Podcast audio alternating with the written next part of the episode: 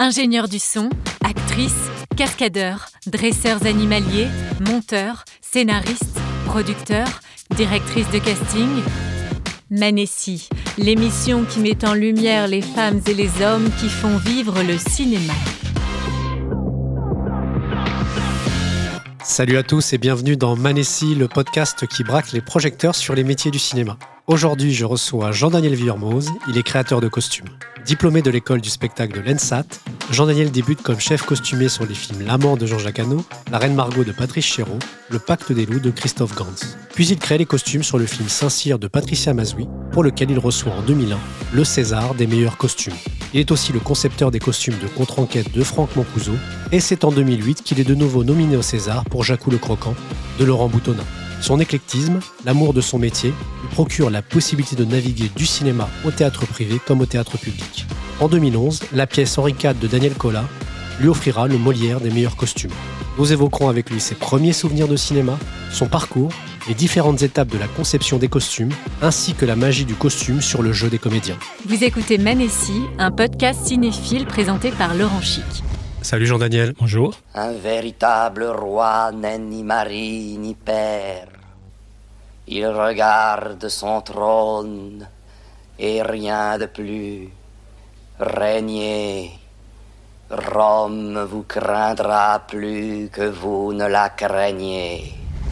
Alors l'extrait qu'on vient d'entendre, c'est Molière de Ariane Mouchkine.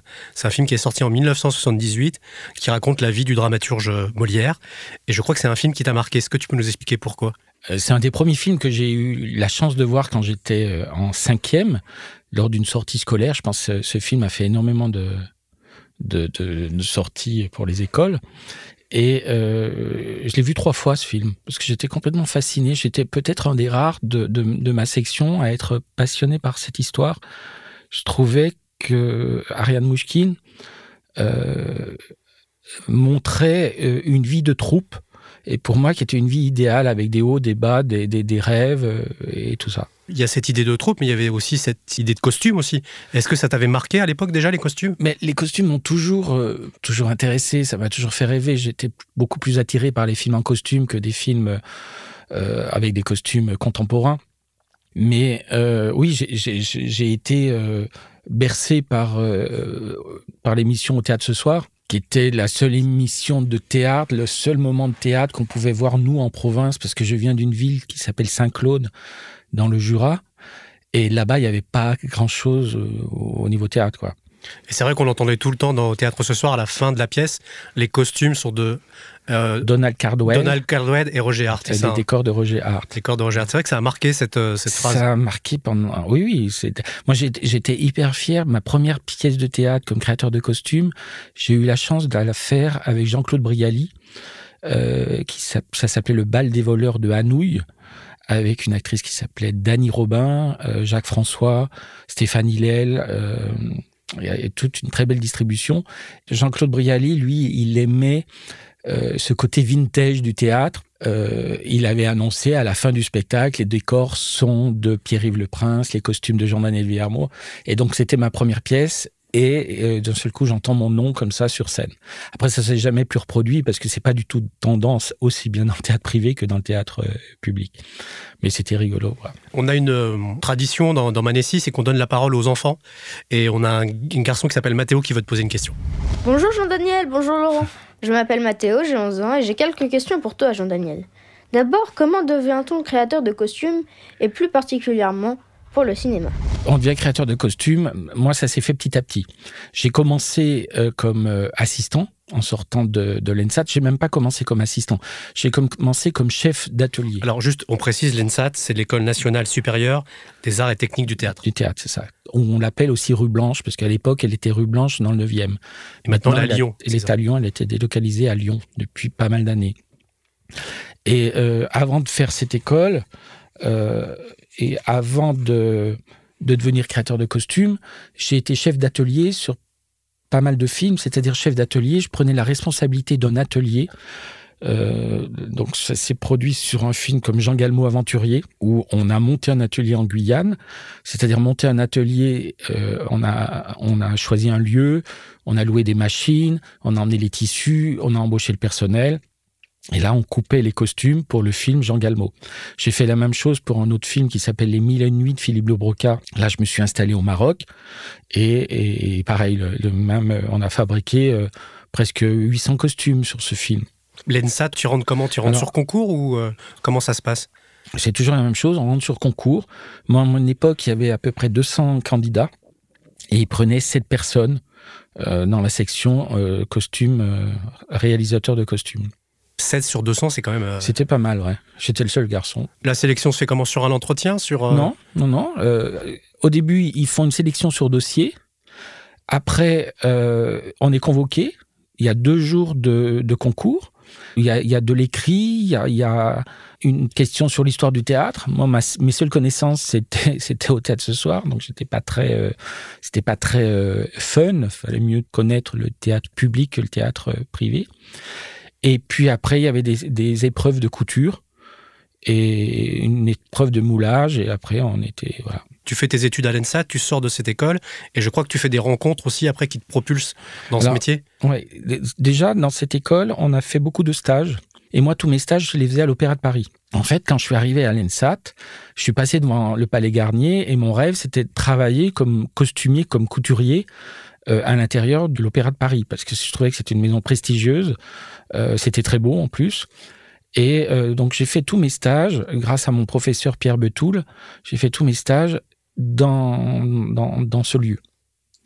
Et plus tard, après, j'ai eu la chance de rencontrer une créatrice de costumes qui s'appelle Yvonne Sassino-Denel, la première costumière en France à avoir eu un César pour Un amour de Swann. Et avec elle, j'ai fait euh, différents films. Donc j'ai commencé avec elle comme chef d'atelier. Sur l'amant, par exemple, j'ai commencé le film comme chef d'atelier. Je suis parti au Vietnam. On a fabriqué deux, 2000 costumes pour ce film. C'était un film gigantesque.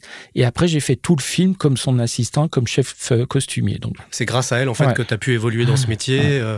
J'ai fait des films en, Je parlais tout à l'heure de, de, Jean Galmont Aventurier. J'ai fait Jean Galmont Aventurier avec elle. Euh, j'ai fait plusieurs euh, chouans. Le premier, le, passage, Chouan, euh, c'est des films que j'ai fait avec elle. Dans Manessi, on essaie aussi de garder un fil rouge avec nos invités. Et là, j'ai une question de Ludovic Douillet, qui est directeur de production. Bonjour, Ludovic Douillet, directeur de production. J'aurais aimé savoir à partir de quel moment on passe de chef costumier à créateur de costumes et pourquoi? Et peut-on toujours continuer à faire chef costumier, créateur de costumes, l'un ou l'autre ou les deux alors ça, c'est une question un, peu compliquée parce qu'on passe pas automatiquement de chef costumier à créateur de costumes. C'est un choix, c'est des rencontres, c'est des envies. Moi, j'ai envie de raconter des histoires et d'aider à raconter des histoires en mettant en scène, c'est-à-dire en créant et en imitant des costumes. Euh, ça peut aider le comédien et le spectateur à euh, comprendre mieux un, personnage. Donc ça, c'est pas quelque chose euh, d'automatique. Moi, je suis passé de chef costumier à créateur de costumes grâce au théâtre surtout. C'est d'abord au théâtre que j'ai fait mes premières créations de costumes. C'est grâce au théâtre, en même temps, c'est grâce au cinéma, puisque je faisais la, je faisais la Reine Margot. Et j'ai rencontré Jean-Claude Brialy et Jean-Claude Brialy m'a confié des créations de costumes pour le théâtre, le bal des voleurs. Et euh, après, j'ai fait plusieurs films avec lui euh, de, où il était réalisateur. Et justement, Jean-Daniel, est-ce que tu te souviens de ton premier film en tant que créateur de costumes? Alors, mon premier film comme créateur de costumes, c'était un film contemporain. C'était un film de Jacques Deray, Un crime avec Alain Delon. Et, ce film, j'ai pu le faire grâce à, Alain Delon parce que je venais de faire euh, avec lui, j'avais fait déjà deux films avec lui, Le Passage de René Manzor et euh, Le Retour de Casanova d'Edouard Nirmans. Et on s'était pas mal entendu. Lui, il avait un problème avec sa costumière qui le suivait euh, depuis pas mal d'années en ce moment-là. Donc, il cherchait quelqu'un pour faire, euh, pour, pour, faire ce film.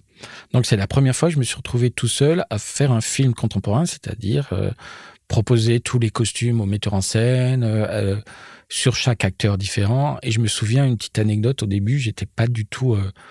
j'avais pas les clés de ce métier, j'avais fait que des films en costume en plus en ce moment-là donc j'étais avec Emmanuel Blanc, qui était l'acteur euh, principal du film, et on avait fait toutes les galeries des, des Champs-Élysées pour trouver les costumes. Donc j'avais vu le pantalon dans une galerie, le t-shirt ou une chemise ailleurs, dans un autre magasin, tout ça. Et euh, je savais pas comment faire pour montrer ça au metteur en scène. Donc j'ai pris Jacques, euh, Jacques Deray sous le bras, et on a fait toutes les boutiques vous êtes parti faire du shopping avec Jacques Deray. Avec Jacques Deray, j'ai fait toutes les boutiques en disant mais imaginez les baskets, euh, elles sont dans la boutique d'après, mais vous allez les voir. Le pantalon, il vous plaît le pantalon? Bon, j'achète le pantalon. Puis en fin de journée, il me convoque dans son bureau, il me fait Bon, Jean-Daniel, ce que tu m'as présenté, c'est exactement ce que je voulais. Mais pour les autres acteurs, parce qu'il y avait au moins 36 personnages à habiller dans ce, dans ce film, il me dit Tu vas essayer de trouver une autre solution parce que j'ai pas envie de me taper tous les magasins pour choisir une basket, un t-shirt, un machin. Voilà. C'était, c'était assez drôle à l'époque parce que c'était surtout Jacques Deray et il a accepté de faire ça avec moi. Euh, après, j'ai, réuni, j'ai fait des sorties, j'ai réuni les costumes dans un local. Et puis là, je, je, je, faisais venir le metteur en scène, mais on voyait tout l'ensemble en même temps de chaque personnage. C'était beaucoup plus rapide et beaucoup plus simple. Et tu as des souvenirs de ta collaboration avec Alain Delon? J'ai pas vraiment. Oui, j'ai des souvenirs un peu violents quand même sur. Euh, pas, pas avec nous, pas avec les costumes, mais sur le film d'Edouard Nirmans, j'étais. Sur, sur les deux films, Le Passage de René Manzor, j'ai trouvé. Ça rouspétait tout le temps. Moi, j'étais tout jeune, je débarquais et je, m'occupais de Daniel Emile Fork. En fait, mon rôle, c'était m'occuper de Daniel Emile Fork, qui était le, le, qui jouait le personnage de la mort. Donc il était complètement masqué. Je ne sais pas si vous voyez qui c'est cet acteur. je vois très bien la scène avec, avec la faux, avec euh, Donc, le fléau. Quoi. Mais dessous, il y avait un acteur. Cet acteur, il avait 4-5 heures de maquillage. Il y avait, c'était, à l'époque, c'était des Anglais qui étaient spécialistes pour faire ce genre de maquillage qui étaient venus pour s'occuper de lui. Et moi, je m'occupais de lui au quotidien. Et René, Man... je souvenir, alors c'est peut-être des secrets à pas raconter, mais René, René Manzor et Alain Delon, c'était assez compliqué au quotidien. Quoi. Alors Jean-Daniel, est-ce que tu peux nous donner les qualités pour devenir un créateur de costumes? Donc les, les, les qualités, c'est de s'adapter facilement, être capable de travailler avec des gens différents, être très curieux, euh, avoir beaucoup d'imagination, savoir composer une équipe. Moi, ce que j'aime bien, ce que je trouve nécessaire pour un créateur de costumes, mais c'est tous les créateurs de costumes ne fonctionnent pas comme ça. Je trouve que c'est nécessaire de dessiner. Euh, je trouve que c'est bien de, de, de, dessiner en tout cas les personnages principaux et les ambiances des scènes, euh, surtout pour des films euh, historiques, parce que c'est la première fois que le metteur en scène voit une image, voit une image des différents personnages qu'il a pu imaginer dans son film. Et ça permet, avec ces dessins, ça permet de montrer aux équipes qui vont fabriquer les costumes euh, ce qu'il faut faire. Ça permet aux acteurs de voir comment ils vont être habillés. Et je pense que, que, la maquette est quelque chose de, euh, de, nécessaire. En tout cas, quand j'ai travaillé avec Yvonne Sassino-Donnel, cette créatrice de costumes, c'est ce qu'elle m'a appris, c'est ce qu'elle faisait. Euh, moi, elle m'a appris à dessiner. En plus, elle m'a appris à travailler, à travailler le dessin. C'est aimer les histoires, aimer raconter des, histoires à travers euh, les costumes, et puis aimer les acteurs. Justement, t'évoquais le, le travail d'équipe, qui est une notion très importante dans ton métier. Je vais te faire écouter un témoignage qui va te ramener quelques années en arrière. Bonjour Jean-Daniel. Comme d'habitude, j'arrive de ma campagne. J'évoquerai les souvenirs de notre rencontre sur le tournage en Guyane de Jean Galmo Aventurier dans Maline. C'était il y a 30 ans. On était tout petit. Tu avais déjà toutes les qualités pour t'épanouir dans le métier. La vision d'ensemble, le sens de l'organisation, l'audace, la réactivité. Tu dirigeais l'atelier. Une grande partie des costumes étaient fabriqués sur place et c'était épique. Je te dois une fière chandelle parce que je n'avais pas une grande expérience des tournages. Toi, tu avais l'air d'être tombé dedans tout petit. Les journées avec 400 figurants prêts à tourner à 8 heures du matin, en costume d'époque et sous les tropiques, avec Brigitte Pérez, Agnès Lamour, mhm. et toi, on était partout à la fois. Depuis, tu as fait un travail colossal de création en création. Maintenant, j'enseigne à l'ENSAT les gestes, les lignes, l'art du métier de costumier, mais aussi le goût de l'équipe. Alors, j'aimerais savoir si tout au long de ton parcours, tu as réussi toujours à fonder l'équipe costume, ce qui fait sa force, comme on l'a connu là-bas le témoignage qu'on vient d'entendre, c'est Florence Cadino. Oui, je la reconnais, j'ai reconnu sa voix. Tu peux nous dire qui est Florence? Alors Florence Cadino, c'était une, euh, une femme qui était euh, chef costumière sur, qui était l'assistante d'Yvonne Assino à l'époque. Elle était assistante, moi j'étais chef d'atelier. Donc moi je m'occupais de la fabrication et elle s'occupait de gérer le film, euh, en particulier en Guyane. Et on a passé des moments assez incroyables parce que se retrouver à Cayenne, monter un atelier à Cayenne. On avait une bonne partie des couturières qu'on prenait qui étaient des brésiliennes qui venaient de l'autre côté, parce qu'on cherchait des gens qui savent bien coudre. Donc on avait beaucoup de brésiliennes qui venaient de l'autre côté de la frontière pour, euh, pour travailler dans notre atelier. Et on a passé des moments exceptionnels. On est allé dans, euh, dans le, sur le Yoyapok euh, ensemble. On a passé. C'était vraiment un film assez magique. Elle, elle en garde un souvenir très ému. J'ai eu l'occasion de, discuter avec elle, mais elle, me dit que c'est un, souvenir qui l'a vraiment marqué. Et elle était très heureuse. Et ça, je remercie Lensat aussi qui m'a mis en contact avec elle. Et justement, l'équipe on parle de l'équipe. Est-ce que l'équipe, c'est primordial dans ton métier? Pour moi, l'équipe, c'est primordial. Les, personnes avec qui je travaille actuellement, il faut vraiment que je les aime et c'est pratiquement des amis avant d'être des collègues de travail moi en tout cas je fonctionne je fonctionne comme ça. Et cette équipe justement en Guyane c'était vraiment une équipe on était très soudés. On est resté longtemps hein. on est resté euh, au moins huit mois là-bas huit neuf mois là-bas pour faire ce pour préparer ce film. La créatrice de costumes Yvonne Sassino Donnel faisait d'autres films en parallèle. Donc elle venait épisodiquement sur euh, sur le lieu là-bas. Puis en plus il y avait 12 heures de vol pour arriver jusqu'à Cayenne. Euh, c'est là où j'ai passé mon permis de conduire par exemple à SOS Auto-École Cayenne, en Guyane. Souvenir. Ouais. Quels sont les métiers qui interviennent autour de toi? Alors, la première personne qu'on choisit, c'est son assistant, qu'on appelle soit chef costumier, soit premier assistant costume. Et c'est avec elle qu'on va faire euh, les différents dépouillements, euh, les différents devis pour, pour la production. Après, on va embaucher une autre personne, suivant les grosseurs des films, ça dépend. Des fois, il y a deux chefs costumiers, des fois, il y en a qu'un. Euh, après, on va embaucher des costumiers qui vont être peut-être une personne qui sera plus euh, pour, euh, pour les rôles et puis l'autre plus pour la figuration. Et puis après, il y a des, des habilleuses qui vont intervenir euh, quelques jours avant le début du tournage pour prendre un peu la main sur les costumes et qui vont suivre tout le tournage. Alors ça, c'est la, la, partie euh, cinéma. Mais il y a la partie fabrication des costumes. Donc après, il faut choisir la personne avec qui on a envie de travailler pour euh, couper les costumes.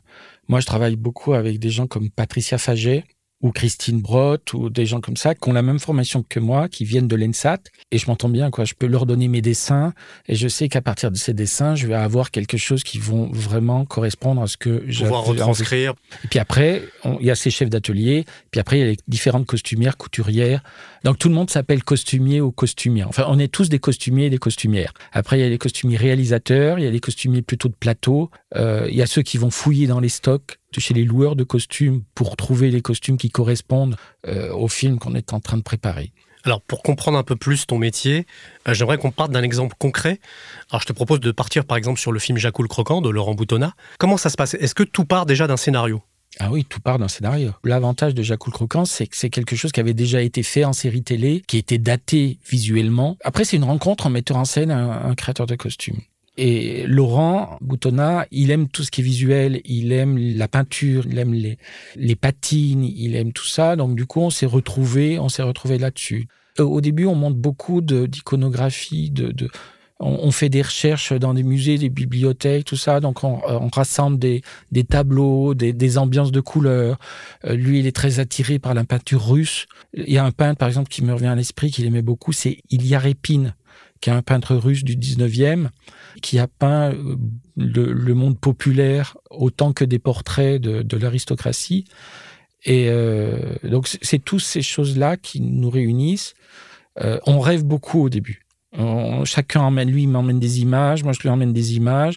Et, et c'est comme ça qu'on construit euh, cet univers euh, qu'on avait envie pour le film. Ça veut dire que tu lis le scénario, une fois que tu as lu ce scénario, c'est là que tu procèdes à ce qu'on appelle le dépouillement? Oui, on appelle ça soit dépouillement, soit continuité, c'est-à-dire que on lit d'abord une première fois le scénario, on, on voit avec le metteur en scène si on va s'entendre ce que je viens de raconter sur, sur des rêves de couleurs, d'ambiance, de peinture, etc. Et après, on fait le dépouillement. Donc le dépouillement, c'est-à-dire on prend séquence par séquence, on se fait un tableau, euh, un tableau XL où, il y a la première euh, truc, c'est le numéro de séquence. Après, il y a l'effet, effet nuit, effet jour. Après, il y a le décor. Après, il y a le résumé de la séquence. Et après, qui intervient dans ces séquences? Quel acteur intervient dans cette séquence? Et après, les figurants qui vont intervenir. Donc tout ça, on fait séquence par séquence. Il faut qu'on analyse ce, tableau après. Donc c'est-à-dire, on voit déjà le nombre d'acteurs que nous avons. On voit ce film, il se passe sur combien de jours? Donc tout ça, on le voit quand on voit effet nuit puis après, on voit fait jour. Donc là, on imagine qu'il y a un changement, il y a un changement de journée. Et à partir de là, on fait un dépouillement par acteur. Donc chaque acteur, on va le voir à quel moment il va intervenir dans quelle séquence. Ah, tu fais un book par personnage. Après, je fais une chose par personnage pour savoir combien de costumes va avoir chaque personnage. Euh, si on récupère des costumes identiques, si des costumes sont abîmés, là dans Jacques le Croquant par exemple, ils se battent. C'est là qu'on se rend compte que le costume numéro 3, euh, ben, il faut en plusieurs exemplaires. Et plus tard, quand on va voir le plan de travail, on va se rendre compte évidemment les scènes où le costume doit être très abîmé vont être tournées avant que les scènes où le costume euh, est propre. Il ben, faut faire plusieurs costumes. Il faut qu'on imagine la patine du costume abîmé avant qu'il soit abîmé d'une manière réelle. Tu peux juste expliquer ce que c'est la patine? Alors, La patine, c'est après avoir fabriqué un costume, on a un costume neuf comme s'il sortait d'un magasin. Et là, c'est parce qu'on a envie. Ce costume qu'on a, parce qu'on va prendre le personnage à un moment euh, X. Euh, donc ce costume, il a déjà vécu auparavant. Donc il faut lui donner une vie il faut faire croire que ce costume, ben, il a 30 ans, il a 40 ans, il a 100 ans. Donc, c'est des techniques de peinture, de, on, va raboter, on va user, on va rapiécer, euh, on va reteindre euh, des costumes pour leur donner cette apparence euh, déjà vécue. D'accord. Tu lis ton scénario, tu fais ton dépouillement. Une fois que tu as fait ce dépouillement, c'est là que intervient la, la recherche iconographique, c'est ça? On travaille un peu en parallèle avec son assistante, parce que l'assistante, elle va travailler plus sur les dépouillements de chaque personnage. Et puis moi, je vais travailler plus sur le côté euh, iconographique, dessin, commencer à travailler le visuel euh, du film. On a Mathéo qui a une question pour toi, qui est en rapport aussi avec toute cette recherche iconographique. Quels sont les matériaux que tu utilises le plus souvent? Ben, les, matériaux que nous préférons utiliser, c'est évidemment les, matériaux naturels, euh, tout ce qui est soie, tout ce qui est coton, tout ce qui est lin, parce que c'est des matériaux qu'on peut maîtriser plus facilement, c'est-à-dire qu'on peut transformer, qu'on peut teindre, qu'on peut user. Je parle pour les costumes euh, euh, historiques. Mais quand, on fait les années 70, on va utiliser des polyesters, on va utiliser d'autres matériaux plus synthétiques, qu'on va utiliser tels que. Mais moi, c'est vrai que j'aime beaucoup tout ce qui est lin, tout ce qui est coton, où il y a une matière dans le tissu qui raconte déjà quelque chose. Un tissu trop plat, euh, c'est un peu ennuyeux. Après, il faut qu'on fasse attention pour qui on travaille. Si on travaille pour la télévision, on n'utilise pas tout à fait les mêmes procédés de film. Et du coup, il y a des matériaux où il y a certaines vibrations qui vont pas passer à l'image. Puis après, les, couleurs, euh, tout ça, c'est un travail qu'on fait avec le chef Hop. Il faut voir comment euh, le traitement, ce qui va être fait après. Sur le film Jacques le Croquant, vous voyez qu'il y a un filtre un peu vieilli jaune qui est en permanence sur ce film, qui rend le film un peu plus chaud. Et du coup, moi, dans les couleurs, je suis allé vers des couleurs un peu plus, plus fortes, un peu plus vives, parce qu'on savait que ça allait être atténué par ce, ce traitement. Tu as une interaction avec tous ces métiers, avec la déco, avec la, photo, j'imagine aussi? Tout à fait.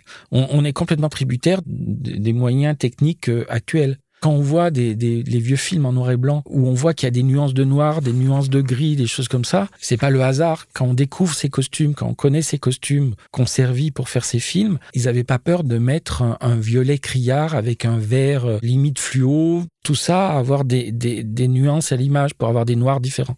Ben aujourd'hui, on, a moins de ces contraintes, mais, mais on fait attention. Euh, euh, par rapport au désir du metteur en scène et du chef-op à la fin, ce qu'ils veulent faire. Pour revenir sur les, étapes de création, donc après cette partie de recherche iconographique que tu fais, il y a la partie devis qui intervient à ce moment-là? Alors très vite, il faut qu'on donne un devis. Un film qui n'a pas du tout de budget, par exemple, on va faire pratiquement que de la location. Euh, donc il faut savoir le nombre de costumes euh, qu'il nous faut. Alors tout ça, on voit déjà les, les scènes de figuration, combien il y a de figurants par jour, quels sont les types de costumes qu'on aura besoin, pendant combien de jours on a besoin de ces costumes, et après on compose un stock, et en composant ce stock, euh, on connaît les quantités, avec ça on fait le devis. Après on fait le devis de tout ce qui va être fabriqué. Donc là c'est un peu plus compliqué à faire, il faut arriver à estimer le nombre de personnes qu'on a besoin pour fabriquer un costume. On additionne tout ça et on finit par avoir le, le devis qui est en général renégocié par la production. Donc il faut retrouver des solutions. Et donc une fois que tu as fait ce devis, c'est là que vous commencez le travail en atelier? On commence le travail en atelier après, ouais. Donc une fois que toutes ces étapes sont validées, tu passes en atelier. Comment ça se passe après pour vous en atelier? Donc en atelier commence en général la personne qui va couper les costumes. Donc elle commence à faire des toiles, c'est-à-dire faire des ébauches du costume dans un tissu qui est pas cher pour voir les volumes, les proportions sur les acteurs. On va essayer ces toiles sur l'acteur et après on coupera simplement ces costumes dans le tissu. Ça c'est toute la partie atelier. Il y a les couturières qui vont fabriquer ces costumes et nous en parallèle, il va falloir constituer les stocks chez les loueurs de costumes. Tout, tout, ce travail se fait un peu en parallèle, l'atelier, la recherche de costumes et les essayages et, et, tout le reste. Quoi. On a bien compris ton rôle sur les films d'époque, mais ton travail, est-ce qu'il est différent sur un film contemporain? Le, travail, c'est à peu près le même sur un film contemporain pour moi. C'est la même chose, c'est les mêmes dépouillements, c'est les mêmes conduites, c'est le, les mêmes recherches. La seule différence, c'est que les équipes sont un peu plus petites. Le film euh, Let's Dance que j'ai fait de Ladislas Chola avec Ryan Bensetti, euh, on a fait ce film à deux, c'est-à-dire mon assistante et moi, plus une habilleuse qui est intervenue au moment du tournage. Mais c'est pareil, on fait des recherches. Moi, le hip-hop, c'est comme euh, la cour de Louis XV. Pour la cour de Louis XV, je fais des recherches, je, je cherche la doc. Pour le hip-hop, je fais pareil. Ce qui est plus facile, le hip-hop, c'est qu'on peut rencontrer des vraies personnes qui peuvent nous parler de leur art et qui nous expliquent les codes vestimentaires et les choses comme ça. Donc c'est pour ça qu'ils travaillent plutôt avec un costumier que quelqu'un spécialiste en mode de hip-hop parce que le costumier, il va avoir ce recul. Il n'y a pas que le moment festif du costume, il y, a, il y a la vie de ce personnage avant, chez lui, après, dans la nuit. Donc nous, costumiers, on est complètement adaptés à imaginer tout un univers autour de ce personnage. Est-ce que tu as du coup l'impression qu'à travers le costume, tu racontes une histoire? Moi, je pense que oui, on aide en tout cas à raconter l'histoire. Il n'y a pas que nous, les costumiers, qui racontons l'histoire. Il y a le, le décorateur, il y a la lumière, il y a le décor, il y a le metteur en scène, il y a le comédien, mais on, est un des éléments qui sont nécessaires pour raconter euh, l'histoire. Il faut, il faut trouver des costumes qui soient pas trop forts non plus. Quand on va voir l'acteur débarquer sur la scène, il faut pas que le costume soit plus fort que l'intention qu'il avait envie de, de donner ou de l'action qui doit se produire. Il faut trouver le bon costume qui indique ce qu'on a besoin d'indiquer et qu'on oublie très vite après tout dépend ce que, ce que l'acteur aura à jouer. S'il doit jouer une scène hyper mélodrame et qu'il arrive avec l'actrice ou l'acteur arrive avec des choses très chamarrées, avec des trucs pas possibles et tout, il va pas arriver à jouer sa scène. Il faut que ça soit quelque chose qui soit moins fort que la scène qu'il qui aura joué. On dit souvent que l'habit ne fait pas de moine, mais est-ce que tu considères que le costume aide l'acteur à opérer une métamorphose qui l'aide à jouer le personnage? Oui, complètement. C'est le but du costume. Le but du costume, c'est d'aider et c'est soutenir un acteur à rentrer dans son personnage. L'idée, c'est que le costume, c'est comme une seconde peau. Quand un acteur le matin arrive dans sa loge, euh, se déshabille, laisse ses vêtements perso et après euh, enfile un habit, une culotte, euh, des bas, des chaussures, euh, un pourpoint, passe au maquillage parce qu'il y a le maquillage, la perruque.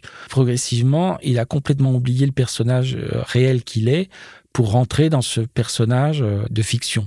En 2001, tu reçois le César des meilleurs costumes pour le film Saint-Cyr de Patricia Mazoui. Comment tu te sens quand tu reçois ce prix? Alors quand je reçois ce prix, j'étais déjà très ému d'arriver dans cette salle, cette cérémonie. C'était au Châtelet, je crois, à l'époque.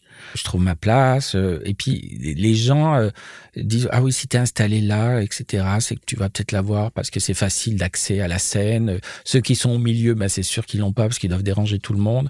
Donc déjà ma place montrait que j'étais bien placé. On était deux à être nommés pour ce film avec Edith Vesper Perini. Et euh, bah, quand j'ai entendu nous non, on est monté sur le plateau, euh, j'étais assez ému, je me suis dit, j'ai pas fait beaucoup de films derrière comme créateur de costumes, c'était un des premiers, j'en avais pas fait tant que ça. Je me suis dit, euh, bah, j'espère qu'il y en aura d'autres. J'avais l'impression qu'on remettait des Césars plutôt aux gens qui avaient déjà une grosse carrière derrière eux. Quoi.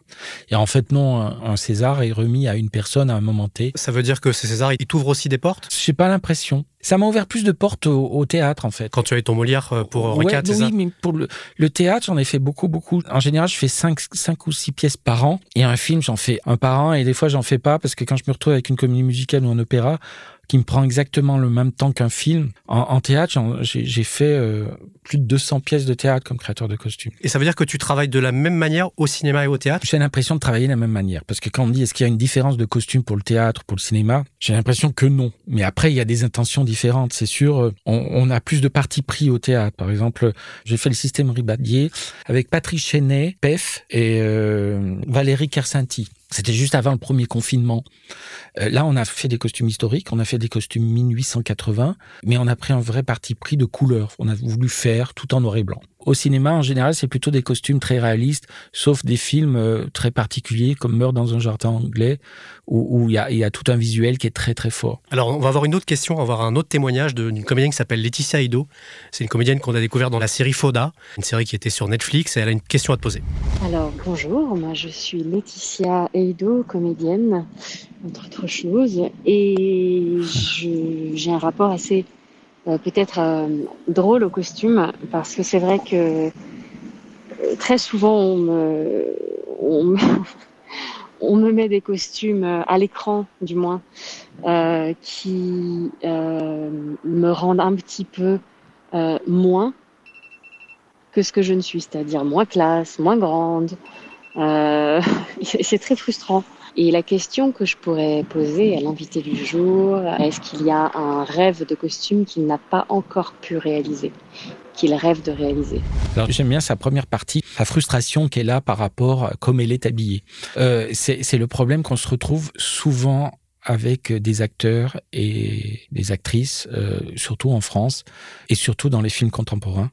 Euh, ils aimeraient refléter ce qu'ils sont eux. Et en fait, nous, avec le metteur en scène, le réalisateur, on est là pour euh, essayer de les emmener vers une image, vers un personnage qui n'est pas forcément eux. Quand vous regardez une série anglaise et quand vous voyez les acteurs, une série des années 50 par exemple, ils acceptent très volontiers de se retrouver avec des coiffures, parce que les coiffures des années 50 ou des coiffures des années 60, même pour les jeunes femmes, quand on les fait aujourd'hui, on a l'impression de voir nos grands-mères ou, nos parents. Mais quand on fait un film euh, qui traite ces époques, on a envie d'aller à fond et ce qui est dommage de ne pas aller à fond dans, dans, dans l'époque, parce qu'on veut faire moderne, parce qu'on veut faire aujourd'hui, c'est que du coup, notre film, il va vieillir beaucoup plus vite. Quand on prend des, des, des vieux films, même des films historiques euh, des années 60, euh, 70 français, quand on les regarde aujourd'hui, on se dit, là, là c'est un vieux film euh, qui est même plus regardable, parce que euh, quand, vous, quand vous regardez des films comme euh, Angélique Marquise des Anges, ce film qui me revient des années 50 ou 60, on voit tout de suite que ça a été fait dans les années 50-60. On, voit tout de suite que c'est, pas des films qu'on ferait aujourd'hui. En, revanche, quand on regarde des films de la même époque, par exemple My Fair Lady, euh, qui ont été faits euh, en Angleterre, eux, ils ont, toujours été soucieux du costume historique, d'une recherche de l'histoire dans le costume. Et, et, quand on regarde le film aujourd'hui, ben on se rend compte qu'il a vieilli moins vite que nos films français. Nous, on est tellement influencés par la mode en France que c'est dommage que, que les acteurs ne jouent pas le jeu. Des fois, j'ai l'impression que votre métier, c'est un peu un métier de nounou aussi, hein, limite. Hein. Bah, notre métier, c'est un peu un métier de nounou, mais ça devrait pas l'être. Notre métier, c'est vraiment un métier pour aider l'acteur à aller dans une, dans une direction et pour l'aider à jouer leur personnage. Alors, et pour répondre à la question de Laetitia, as-tu un rêve de costume que tu n'as pas encore réalisé? Ben, J'ai que ça. J'en ai que ça, des rêves de costume. Euh, il y a des époques peut-être sur lesquelles tu aimerais plus travailler ou... Les époques, j'en ai je suis allé de la préhistoire à nos jours, donc j'en ai fait pas mal d'époques. Mais il y a des films, je sais pas, euh, j'aurais adoré faire Downton Abbey, la série par exemple. Je trouve ça sublime. Magnifique série. C'est voilà. Euh, je trouve que les Anglais, ils sont tellement forts pour tout ce qui est reconstitution historique. Et ça date depuis euh, Hercule Poirot avec euh, Souchet. Euh, la, la, les reconstitutions, elles sont parfaites sur les années 20, les années 30. C'est la perfection. Donc le film que j'aimerais faire, euh, bah, ce qu'on présente. Le prochain, celui le qui prochain, arrive. Ouais, j'aimerais bien. Quels sont tes personnages de cinéma préférés? En fait, j'en ai plein. En fait, euh, comme des personnages comme euh, François Pinault, euh, pas Pinault, euh, Pignon? Pignon. François Pinault, Pinault, c'est un producteur. Il y avait un film qui s'appelait Pinot Simplifique aussi. Ouais, Pinot Simplifique. Avec Gérard Jugnot. Eh ben ça, j'avais, bien aimé. Ah. J'adore comme comme Gérard Jugnot aborde les personnages qu'il qui joue, je crois. C'est c'est un sublime acteur, quoi. Mais j'aime bien, euh, j'aime bien les personnages historiques quand même. Je suis obligé de le dire. Euh, Mais tous les films de avec- Visconti, tous les films Avec de ce regard sur le costume toujours ou t'arrives à quand même... euh, Bah, il y a le regard sur les costumes, mais mais j'arrive à, j'arrive à avoir du recul. Ça m'arrive vraiment d'oublier le costume quand je suis pris par l'histoire et je me dis oh merde j'ai raté quelque chose. Il faudrait que je revoie le film en regardant plus les costumes et les décors parce que là j'ai complètement zappé. Je suis vraiment rentré dans dans le sujet. dans le plaisir du spectateur, plaisir tout du simplement. spectateur. Ouais. Mais les James Bond, j'adore ça, par exemple. J'adore tous ces personnages. Et chaque fois qu'il y a un nouvel acteur qui reprend le personnage, je trouve que c'est toujours assez magique. Même dans le costume, quand on voit par exemple euh, Sean Connery quand il faisait James Bond et quand on voit maintenant Daniel Craig, Ouais. ils amènent quelque chose de différent à chaque fois. Ils emmènent quelque chose de différent, mais en même temps, ils sont toujours classe comme on- nous, on veut le voir à notre époque. Daniel Craig, c'est vraiment l'homme d'aujourd'hui, et les autres correspondaient vraiment à chaque époque. C'est des films qui sont riches au niveau euh, documentation euh, historique pour, pour le costume, je trouve, tous ces films. Et qu'est-ce qui te plaît dans un personnage comme François Pignon par exemple? François Pignon, ce que j'aime, c'est euh, le côté récurrent pour euh, créer des personnages qui ont un vrai lien commun et en même temps qui sont très différents puisqu'il prend des acteurs différents pour les jouer. Euh, là, on peut pas parler vraiment de costumes, c'est des costumes contemporains et pourtant c'est des costumes parce que je pense que quand on habille Villeray, Pierre Richard. euh, Pierre Richard, j'ai jamais discuté avec les costumières qui ont fait ces films en fait. Moi, c'est marrant parce que l'impression que j'avais quand je regardais les costumes de ces comédiens de François Pignon, j'ai toujours eu l'impression qu'ils avaient des costumes trop grands. Oui, c'est peut-être le rôle qui était trop grand pour eux, je sais pas. non, c'est pas le rôle qui était trop grand parce qu'ils ils ont bien, ils ont bien servi leur rôle en tout cas. Gérard Junior, il en a fait un au théâtre. Et C'était mis en scène par Weber. C'était Trésor, je crois, ou Mon Trésor ou Trésor. Que dirait le Jean-Daniel enfant au Jean-Daniel adulte sur son parcours? Le Jean-Daniel enfant, il était dans ses rêves.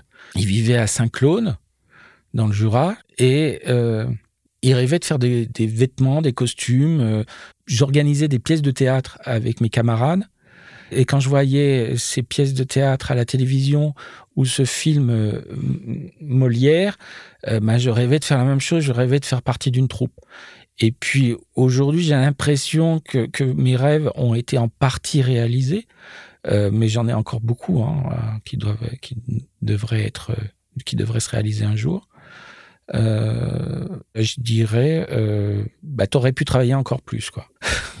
et, et ce Jean-Daniel adulte, je pense qu'il est, il est dans les mêmes rêves que enfant. Je pense qu'on on change pas trop, quoi. J'ai l'impression qu'on change pas trop. Est-ce que c'est important pour toi de transmettre ton métier? Je commence à y penser. En fait, c'était pas, c'était pas une importance jusqu'alors. J'ai j'ai fait ce métier quand même d'une manière très euh, personnelle, limite un, un peu égoïste, parce que j'ai fait ce métier parce que ça me plaisait. Ben, j'ai tout consacré en fait à ce, à, à ce métier, à mon métier, parce que j'aime ça, parce que ça, me- ça me fait oublier tout le quotidien. Et c'est vrai que en, en vieillissant, on se dit, ben, faut peut-être passer à autre chose, faut peut-être euh, euh, aider, euh, aider des, des, des gens à, à vivre leurs rêves aussi. Jean-Daniel, que peut-on te souhaiter pour le futur?